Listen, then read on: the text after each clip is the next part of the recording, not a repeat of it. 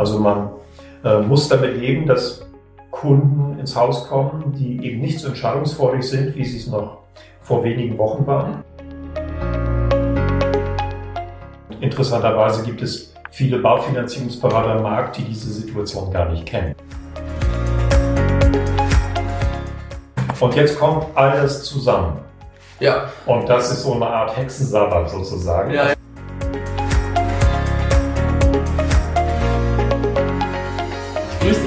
freue mich wirklich sehr, dass wir heute ein Interview bei dir in, also echt ein äh, beeindruckendes Büro hier in Hamburg führen dürfen. Und ähm, so ein bisschen zur Einleitung, dass man vielleicht äh, kennenlernt, wer Stefan ist. Wer es noch nicht weiß, Stefan ist der Geschäftsführer oder Mitgeschäftsführer der Bildhaus GmbH. Und der Bildhaus GmbH gehören die Firmen wie Finlink, Baufi24 oder auch Loanlink. Also ihr seid ja ein sehr, sehr großer, also in, in den Zeitungen oder Medien sieht man immer ein Baufinanzierungsschwergewicht. Das fand ich so interessant, als ich das gelesen habe. Begriff, ja. ja. Das liegt wahrscheinlich daran, weil ja auch noch Hüttich und Rock von Creditweb dazu gehören. Ganz genau. Ja. Das ist sehr gut, ja. Ähm, eine ganz grundlegende Frage, dass wir das auch so am Anfang mal ein bisschen besprechen. Wir erleben jetzt am Markt was Interessantes. Die Zinsen steigen wieder. Also wir haben jetzt einen umgekehrten Trend auf einmal und das kommt, also die einen sagen jetzt durch Inflation und durch Krieg, aber es sind sozusagen viele, viele Faktoren und das ist ja an die Staatsanleihen am Ende äh, gekoppelt. Äh, wie geht ihr damit um und auch in, in so einem großen ja, Umfang, den ihr als Bildhaus habt, was passiert dann bei euch? Vielleicht kannst du ein bisschen was zu Baufi24 oder zu Hüttich und Rumpf auch erzählen. Mhm. Also die Gemengelage ist sehr schwierig, ja. um das mal so zu sagen. Und interessanterweise gibt es viele Baufinanzierungsberater am Markt, die diese Situation gar nicht kennen. Ja. Also ähm, ich selber bin ja schon relativ lange dabei. Ich ja. kenne Zinsen von 6, 7, 8, 9 Prozent. Und ähm, der Großteil der Berater kennt eigentlich nur fallende Zinsen. Mhm. Ja. Und jedes Mal, wenn der Zins mal von 0,5 auf 0,7 ging, dann wurde schon von Zinsländern gesprochen. Ja, okay. Ähm, und jetzt scheinen wir, scheinen wir offensichtlich eine zu bekommen. Mhm. Ja. Ob das tatsächlich passiert, das wird sich eigentlich erst im nächsten Jahr entscheiden. Also, wieso im nächsten Jahr? Was ist da dein Faktor, den du da ausmachst? Ja, also wir haben jetzt eine Entwicklung, die provoziert ist durch besondere Ausnahmen, würde ich sie mal nennen. Ja. Wir haben eine große Energiekrise. Ja. Wir haben einen Krieg in Europa, mit dem niemand gerechnet hat.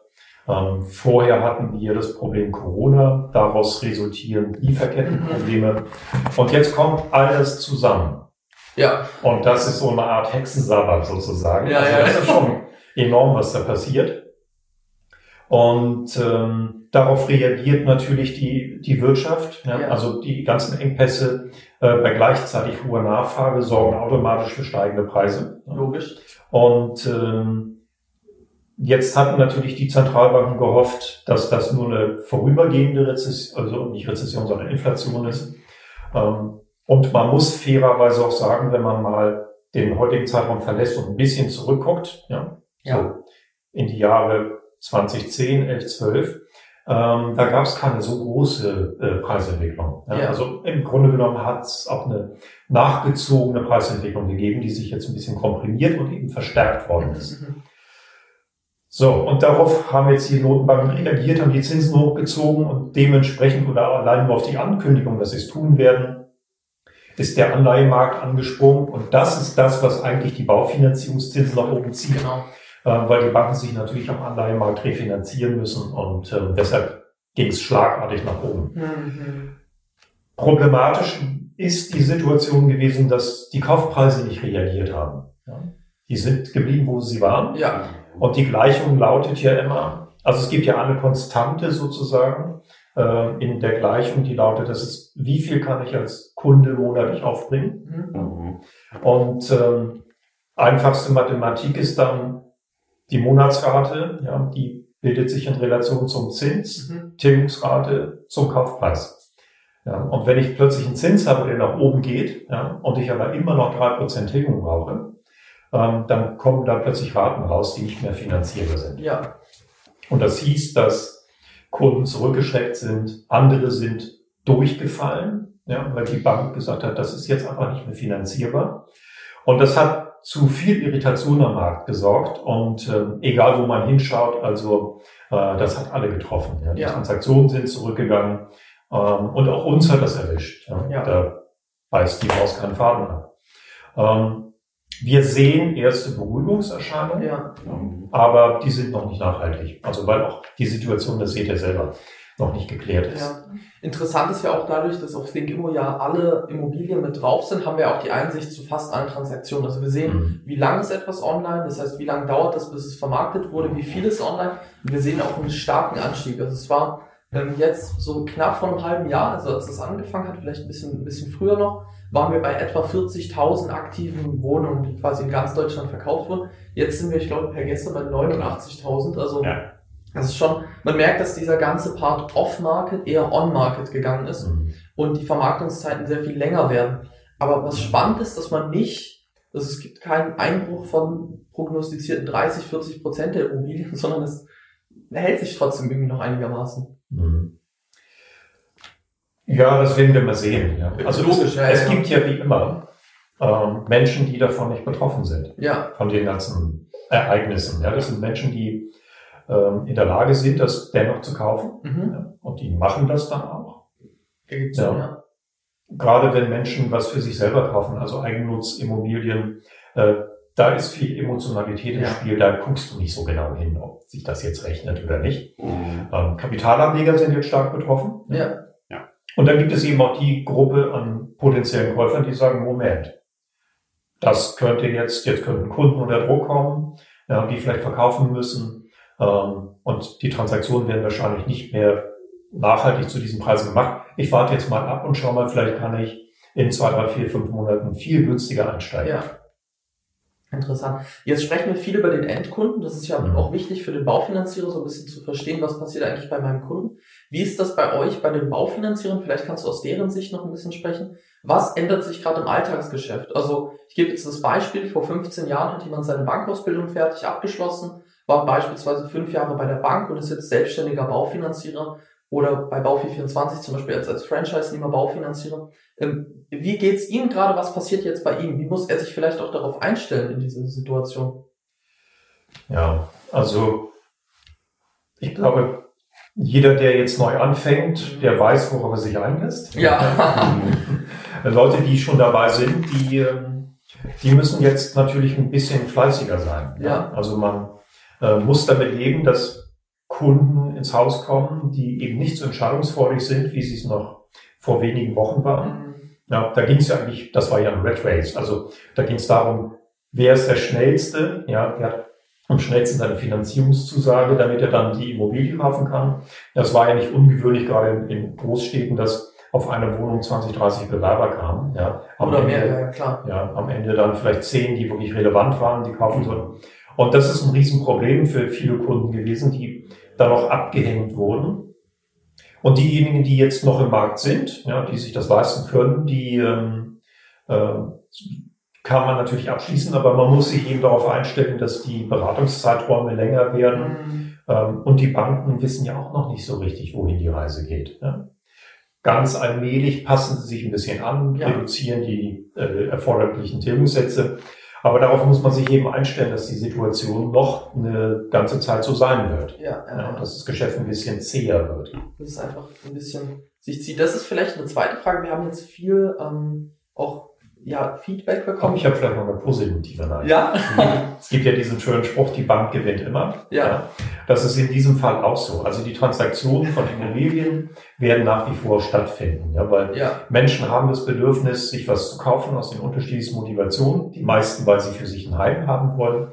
Und ähm, deshalb wird es auch immer wieder eine Finanzierung geben. ja, ja, klar. Und das ist eben die tolle Nachricht für die Branche. Ähm, da muss sich im Grunde genommen gar keine Sorgen machen. Ja, das wird alles weitergehen. Die Kaufpreise werden vielleicht ein bisschen runtergehen. Ja. Also das heißt, die Margen werden ein bisschen kleiner, aber im Grunde genommen bleibt alles gut. Es geht ja so weiter, eben nur anders. Genau. Ja. Wir haben viel Feedback bekommen jetzt äh, aus Beratersicht, dass der Prozess länger geworden ist der Beratung und mehr Service notwendig ist. Mhm. Ist das so ein Thema, was ihr auch seht, dass einfach der Kunde wesentlich mehr auch Begleitung bei der Finanzierung braucht? Ja, also Kunden brauchten das eigentlich schon immer Ja, und jetzt noch viel mehr. okay. Ja, und zwar das viel mehr ist jetzt eher ähm, fast so ein psychologischer Effekt, ja. der äh, sich darauf begründet, dass die Menschen natürlich verunsichert sind. Ja. mh, Also wir sind ja alle keine ausgebildeten Volkswirte, die meisten jedenfalls nicht. Ja, und dann sitzt du da willst dir diesen Traum erfüllen und plötzlich gibt's diesen Krieg und all diese komischen Situationen. Das erstmal einzuschätzen, ja, das ist sehr, sehr schwer für einen Privatkunden. Und ganz ehrlich, ich weiß nicht, wie es euch geht, wenn ich heutzutage äh, die Tagesschau oder sonst was anmache. Ich habe gar keine Lust mehr dazu zu hören. Ja, weil jeden Tag wird diese Sau durchs Dorf getrieben, wie schlimm das alles wird und so weiter. Ja. Und das macht den Menschen Angst. Und eine wichtige Aufgabe des Baufinanzierungsberaters ist neben der fachlichen ähm, Begleitung eben auch die emotionale Komponente, nämlich den Leuten zu helfen, die richtige Entscheidung zu fällen. Ja. Ja, eben dafür ja, äh, oder im Zweifelsfall auch dagegen, weil man sich als Mensch merkt, vielleicht damit nicht wohlfühlt, aber man braucht eben häufig jemanden, der diese, diese Stückchen extra leistet, der eben hilft, wie gesagt, diese ja, diese schwierigen emotionalen Komponenten ja, ja, ja. zu realisieren. Ähm, in der Bildhaus GmbH ist zum Beispiel auch Finlink mit drin. Mhm. Finlink ist ja für den Finanzierer sozusagen das CRM. Er managt da drin, welche Kunden was machen, welche Daten wichtig sind, wie ich das vielleicht zu Europace exportieren kann. Also den meisten ist ja auch ein Begriff. Ähm, wie passt sich ähm, die Software jetzt an oder ist es überhaupt notwendig, dass sie sich anpasst an solche Situationen? Dadurch, dass sozusagen längere Servicezeiten da sind. Also Finlink ist das egal, wie lange es dauert. Okay. Die Software macht was, Sehr gute Antwort, ja. macht, was du möchtest. Ja. Ähm, natürlich sind wir auch jetzt sozusagen mit offenem Auge an dem Thema, weil ja. wir äh, schon erwarten, dass sich die Beratungsprozesse, die Abläufe ein bisschen verändern werden. Ja. Ähm, das war ja mit der Corona-Krise schon so und da kommen einfach neue Bedürfnisse, die der Bediener, also der Baufinanzierungsberater entwickelt, aber auch der Kunde mhm.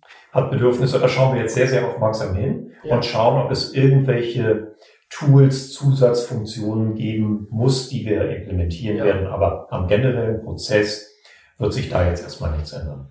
Ich verstehe, ich verstehe. Ich habe ähm, vielleicht, dass wir ein bisschen von, von dem Baufi 24 oder Bildhausthema auch ein bisschen zu dir vielleicht rücken, das finde ich auch ganz interessant. Ähm, kaufst du selber noch Immobilien? Also bist du aktiv im Markt oder sagst du gerade ist die Situation nicht ganz so passend, da mhm. warten wir vielleicht ein bisschen? Nein, ich bin da ein schwieriges Beispiel. Ja. ähm, ich sicherlich gerne kaufe, aber ich habe immer einen Spitzenblattstift und einen Taschenrechner in der Hand. Okay. Ich gucke sehr, sehr genau hin. Ja. ja. Also ich bin aber auch jemand, der, wenn es um eine eigengenutzte Immobilie geht, da geht es darum, dass ich das bekomme, was ich möchte. Mhm. Und dann geht es nicht wirklich darum, ob sich das jetzt super rechnet. Ich bin auch fest davon überzeugt, dass eine Immobilie, die man zu teuer gekauft hat, wenn man nur lange genug wartet, in den Markt, Markt reinwächst. Ja. Und also ich hatte zum Beispiel selber, ich habe für meine Mutter eine Immobilie gekauft, in die sie dann später nicht eingezogen ist.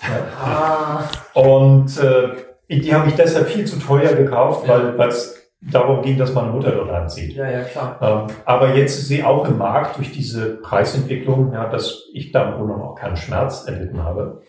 Ähm, wenn man zu eng kalkuliert und immer nur auf die nächsten fünf Jahre guckt, dann kann man nichts richtig machen. Mhm. Wenn man mit langem Anlagehorizont, und das sollte man bei Immobilien immer machen, mit langem Anlagehorizont guckt und ein bisschen auf die Metriken schaut, ja, dass eben die Rendite, die man erwirtschaftet, auch reicht. Ja. ja. Also mit zwei Prozent kannst du eine Immobilie nicht finanzieren ja. und schon gar nicht Instandhaltung bezahlen. Ja. ja. Also es ist ja auch so, Immobilien werden ja de facto weniger wert, wenn du sie nicht pflegst und mhm. ausbaust. Ja. Das betrifft eine Wohnung ganz genauso wie ein Haus und ähm, deshalb muss man eben hinschauen und ich bin eben jemand, der schon darauf schaut, dass die, ja, dass der Preis passt, ja, dass man was entwickeln kann daraus. Ja. Also du kümmerst dich um deine Objekte und äh, möchtest auch, dass sie instand gehalten werden. Absolut. Ich ja. bin ein großer Verfechter davon, dass Qualität siegt. Ja. Okay, also man könnte sagen, du bist ein guter Vermieter. Absolut. Meine Mieter mögen mich. Ja, das ist gut. Ja. Das ist schön. Ähm, siehst du gerade im Baufinanzierungsmarkt, abseits jetzt der, der Zinswende oder der Zinserscheinung, sage ich jetzt erstmal, ähm, bestimmte Trends? Also entwickelt sich gerade irgendwas, was vielleicht auch vor zehn Jahren noch nicht da war? Mhm. Und wie geht ihr unternehmenspolitisch damit um, wenn du etwas feststellst? Also es gibt zwei Entwicklungen, die sehr langsam sich vollziehen, mhm. aber irgendwann erreichen sie eben sozusagen einen Punkt, wo sie Bedeutung erreichen. Ja. Das erste ist, dass wir quasi einen hausgemachten Wohnungsmangel haben. Okay. der jetzt besonders zutage tritt. Hausgemacht deshalb, weil wir natürlich Bestände privatisiert haben. Mhm. Ähm, auf der anderen Seite zu wenig Sozialbau passiert ist. Aber der eigentliche Grund für die Wohnungsnot ist, wir haben ja eine relativ gleichbleibende Bevölkerungsanzahl. Mhm. Ja. Aber das Bedürfnis nach mehr Raum, ja, ja. nach mehr individuellem Raum, der sorgt für die eigentliche Wohnungsnot. Und Weil wir immer mehr Platz einnehmen. Die Menschen wollen immer mehr Platz haben. Jetzt, gerade nach der Corona-Krise, muss dann eben auch noch ein Arbeitszimmer dabei sein. Mhm. Und Mensch, statt 200 Quadratmeter wäre doch noch viel cooler als 180. ja. Dann könnten wir noch machen. Okay. Ja, also, und es gibt eben noch mehr Menschen, die individuell für sich alleine leben möchten. Ja, und das verbraucht eben viel mehr Wohnraum. Ich verstehe. Das ist auch, also das ist ja grundlegend der Trend, ähm, dass es individualisiert wird. Also alles wird immer ein bisschen spezifischer und es genau. gibt mehr Nischen oder Menschen sagt man so eine, eine Bubble-Bildung. Also, ja, und was wir eben sehen ist, dass auch wenn, also wir haben eine sehr, sehr starke Zweiteilung inzwischen in unserer ja. Gesellschaft. Von der wird schon lange gesprochen, aber ich finde gerade an Immobilien manifestiert sie sich sehr besonders. Mhm. Ähm, Du hast die Menschen, die davon abgehängt worden sind, okay. die sich einfach nichts mehr leisten können und auch beim besten Willen es nicht mehr können, ähm, weil die Kaufpreise extrem explodiert sind. Und dann hast du die Menschen, die dann das, für die das vermeintlich egal ist, ja, weil sie beide ein Top-Einkommen haben. Also auch schon heute gibt es viele Berufsansteiger, die kommen von der Universität und steigen sofort mit hohen äh, fünfstelligen Gehältern ein. Ja wenn beide zusammen verdienen, da sind gleich richtig große Immobilien drin, in guten Lagen. Und was man dort merkt, ist, dass es dort einen ganz besonderen Wunsch nach Individualisierung, nach Personalisierung gibt. Und deshalb bin ich fest davon überzeugt, dass die Beratung zukünftig auch dieses Thema mit berücksichtigen muss. Da wird es weniger nur um die, den reinen Zins und um Fördermittel gehen, sondern da geht es darum, eben auch sozusagen besondere Immobilienwünsche machbar zu machen. Also wird der Berater, der Finanzierungsberater auch so ein bisschen in Richtung des Immobilienberaters gehen? Ich habe ja eine gewagte These, ja.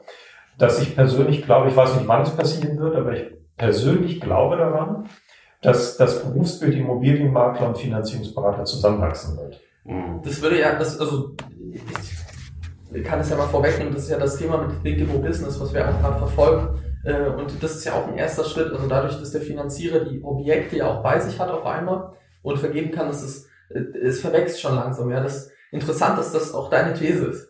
Ja, also die ist natürlich auch dadurch genährt, weil wir auch an einer Digitalisierung der, ja. des kompletten Prozesses arbeiten. Und äh, ich kann mir das sehr gut vorstellen, dass der Immobilienmakler mit seinen Kunden in der Wohnung unterwegs ist mhm. und äh, dann sagt plötzlich die Frau, Mensch, Schatz, ich glaube, das ist die Wohnung. Und ja. dann sagt er, ja, finde ich auch. Und ähm, das Einzige, was man da noch wissen muss, ob man sich das leisten kann. Und dann autorisierst du mit deinem Handy die Finanzierungsanfrage, die sofort live gemacht wird. Ja. Und dann sagt dir sofort die Software, der Makler kann dir sagen, wunderbar, das kriegen wir hin. Ja, die Software bietet hier noch Fördermittel an, wenn Sie möchten, können Sie sofort auf den Knopf drücken, das ja. geht los dann können wir ja eigentlich morgen, oder wenn Sie einen Ausweis dabei haben, sogar gleich zum Notar weil die Unterlagen sind längst beim Notar. Der Einklick auf. Ja, ja, ja, das, das, das Gespräch haben wir auch gerade erst geführt. Ja. Das, ich finde, das zwingt sich auf. Mhm. Und ein guter Freund von mir hat schon vor ganz vielen Jahren, das ist bestimmt 25, 30 Jahre her, zu mir gesagt, Stefan, alles, was denkbar ist, passiert auch nicht. Mhm. Und ähm, die Digitalisierung ja. macht das möglich und wer kauft sich denn heutzutage noch ein Auto und macht die Finanzierung mit seiner Hausbank? Oder geschweige denn Leasing. Das gibt's heute eigentlich gar nicht mehr. Mhm.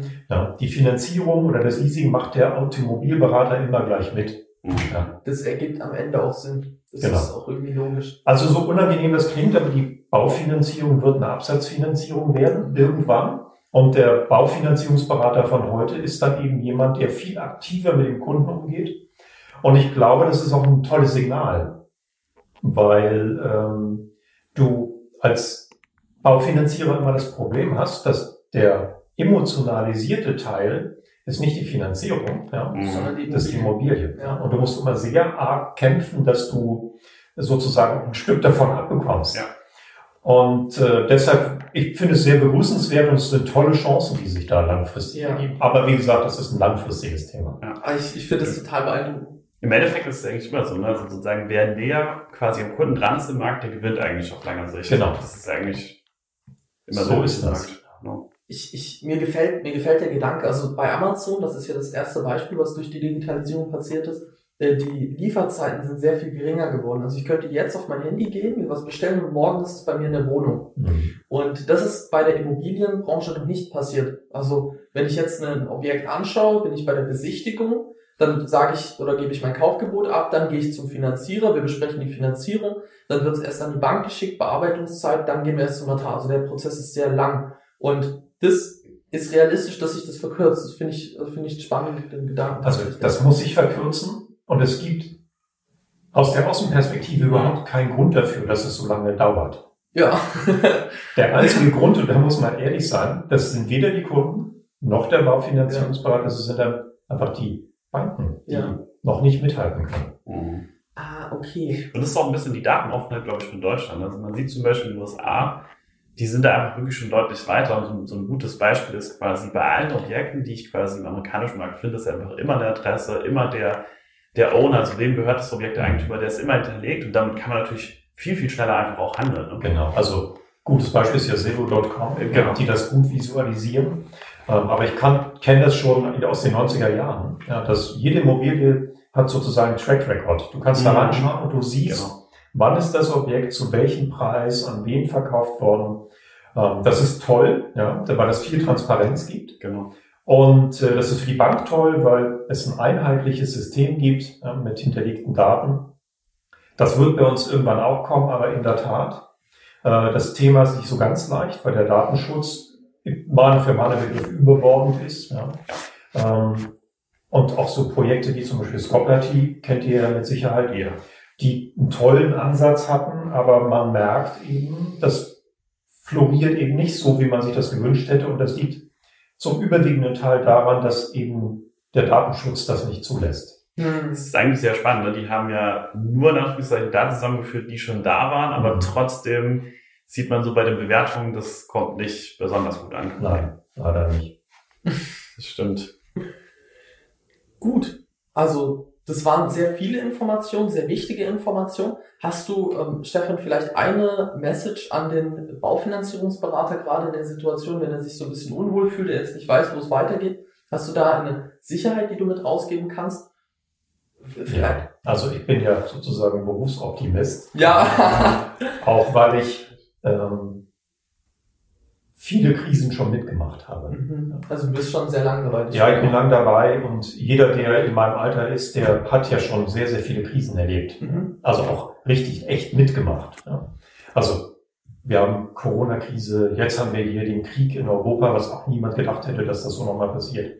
Dann hatten wir eine Staatsschuldenkrise, die ja auch noch nicht so richtig vorbei ist, ja davor eine Bankenkrise, äh, Dotcom und Währungskrise mit Großbritannien. Also da ist viel passiert und wir haben es alle überlebt. Ja. Wir sitzen immer noch hier, ja. Das Einzige, was man nicht überlebt, ist eine Pension. Ja. okay. Also es geht immer weiter. Ja. Ja. Und äh, Krisen sind auch gut, weil sie bereinigen und weil sie Chancen möglich machen. Ja, das, Mhm. und jeder Baufinanzierungsberater, egal ob er jetzt angestellt ist und darüber nachdenkt, einzusteigen in die Branche oder ob er schon dabei ist und unsicher ist, ich kann nur sagen, ähm, also platt es klingt, das alles wird gut, das lichtet sich und ähm, wer sich jetzt anstrengt und versucht, die Gelegenheit zu nutzen, um die Prozesse zu verbessern, der wird der große Gewinner in der Zukunft sein. Ja.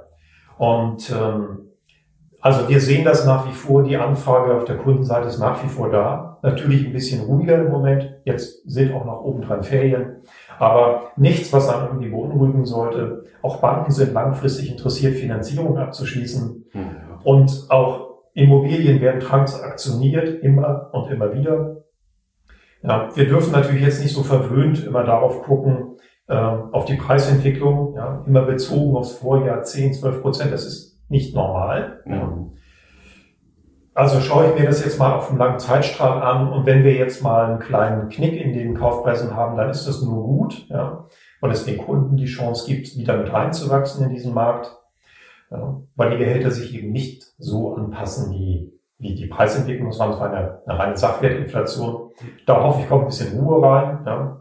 Ähm, aber wie gesagt, am Ende das Geschäft wird weitergehen und wird sich professionalisieren. Ja, auch durch die zunehmende Digitalisierung, die wir, die auch enorm Fahrt aufnimmt.